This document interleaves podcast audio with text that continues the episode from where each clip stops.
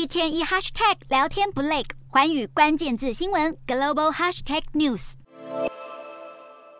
二零二二年进入尾声，今年亚洲经济成长速度最快的国家不是中国，也不是印度，而是越南。去年因为新冠疫情而进行封锁，重创越南经济，严重冲击工厂运作。但越南已经走出疫情。越南政府公布数据显示，今年 GDP 成长率是百分之八点零二，创下一九九七年以来的新高，不止优于官方设定的百分之六到百分之六点五的成长目标，更是碾压去年的成长率百分之二点五八。而刺激经济增长的主要动力，就是越南制造业在这一年增长了百分之八点一，服务业的强劲表现也助攻经济。不过，受到通膨压力笼罩，加上欧美市场需求不振、库存积压，越南明年的经济表现可能难以乐观看待。至于东南亚第二大经济体泰国，经济表现也令人惊艳，受到旅游业复苏以及个人消费增长，泰国第三季 GDP 年增百分之四点五，而且已经连四季成长。世界银行预估，泰国今年的经济成长率可望恢复至疫情前水准，预估可达到百分之三点四。